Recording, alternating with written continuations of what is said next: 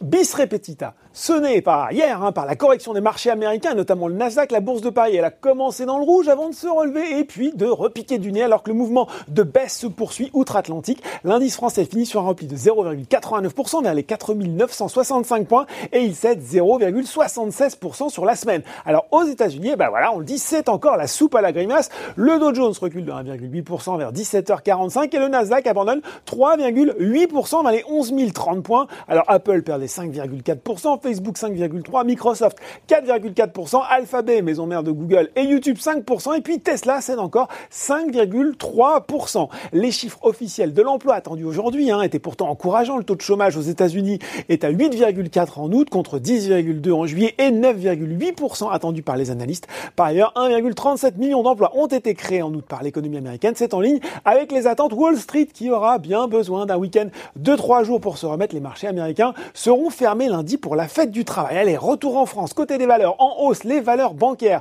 qui profitent de l'annonce du projet de fusion des banques espagnoles CaixaBank et Bankia, ce qui créerait un nouvel ensemble détenant plus de 650 milliards d'euros d'actifs. Société Générale finit euh, en tête du SBF 120, BNP Paribas et Crédit Agricole sont également bien orientés.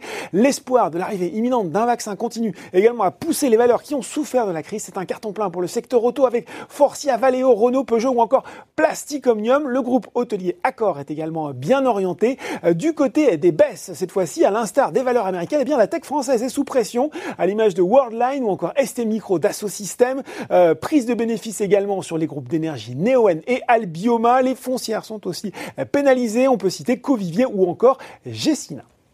Voilà, c'est tout pour ce soir. En attendant, n'oubliez tout le reste de l'actu éco et finance et sur Boursorama. Très bon week-end.